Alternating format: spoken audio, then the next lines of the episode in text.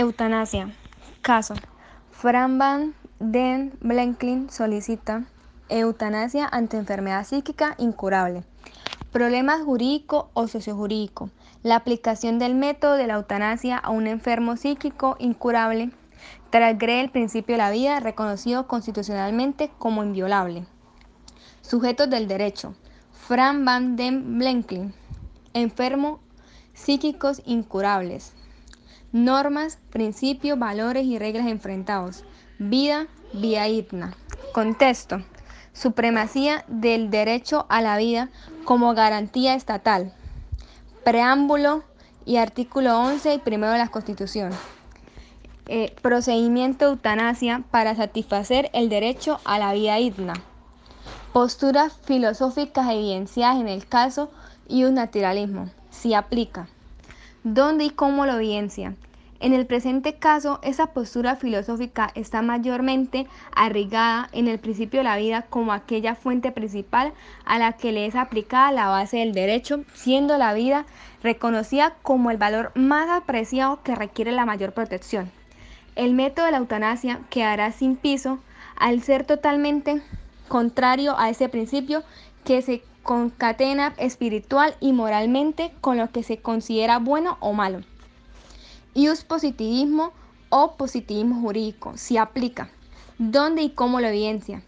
Se evidencia en la solicitud del procedimiento de la eutanasia, ya que en nuestra legislación actual dicho procedimiento no se avalaría ante la situación psíquica expuesta, pues si bien nuestro ordenamiento jurídico ha integrado la posibilidad de recurrir a este método, visto desde una perspectiva de aceptación a la vida en condiciones dignas. Derecho a este que la Corte Constitucional, mediante la sentencia C 233 del 2021, aplica la barrera de enfermedad terminal. Nuestra legislación normalmente no la avalaría porque el derecho escrito regulado en el artículo 11 constitucional se expresa que el derecho a la vida es inviolable. Realismo jurídico. Si aplica. ¿Dónde y cómo lo evidencia?